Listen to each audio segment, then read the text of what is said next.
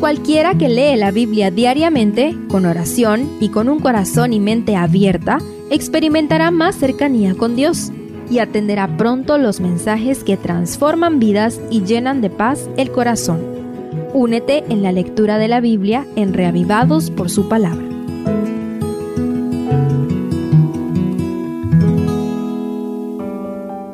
Salmo 41 trata sobre una grave enfermedad, igual que el Salmo 38.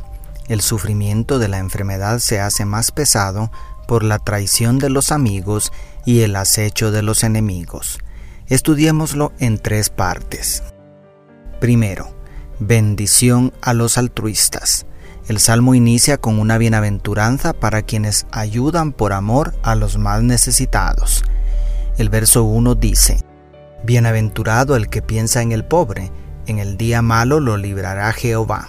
La palabra traducida como piensa implica prestar atención, es decir, considerar cuál podrá ser la mejor forma de ayudar. No solo dar limosnas, sino buscar soluciones integrales para los problemas sociales de la pobreza y la enfermedad.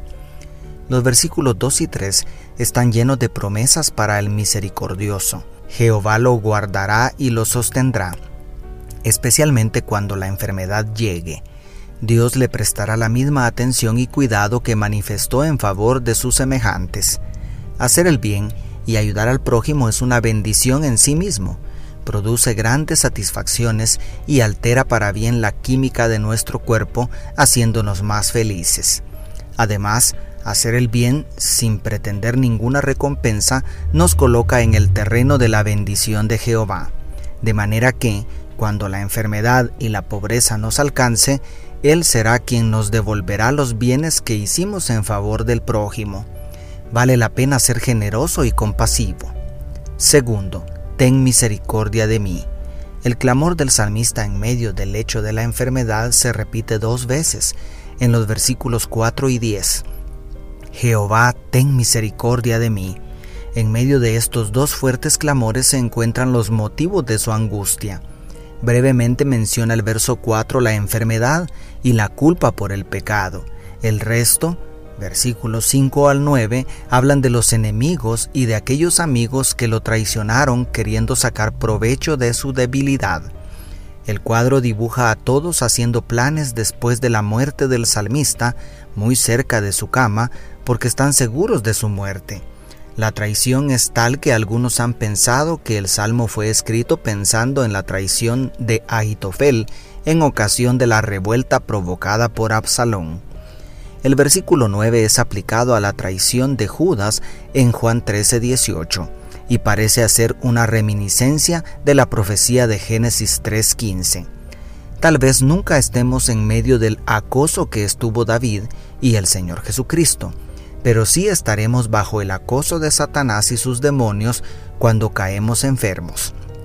El dolor físico y emocional puede convertirse en un horno ardiente donde nuestra fe es probada. ¿Estaremos igual de dispuestos para mantener fija nuestra mirada en Jesús? Clamaremos por la misericordia divina desde el lecho de la enfermedad. Nuestro Padre Celestial no nos dejará allí para siempre.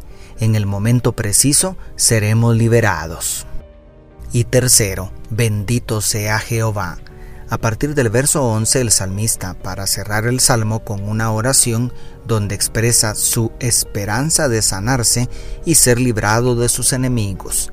La seguridad que manifiesta en que Dios obrará es asombrosa. De la confianza en Dios pasa a la alabanza del momento presente de dolor, sufrimiento y acoso del enemigo, su fe trasciende a la eternidad de lo íntimo y personal pasa a considerar en su alabanza a toda la nación de Israel. Esto es maravilloso, digno de imitar, pero de fondo tenemos algunas ideas equivocadas propias de la época.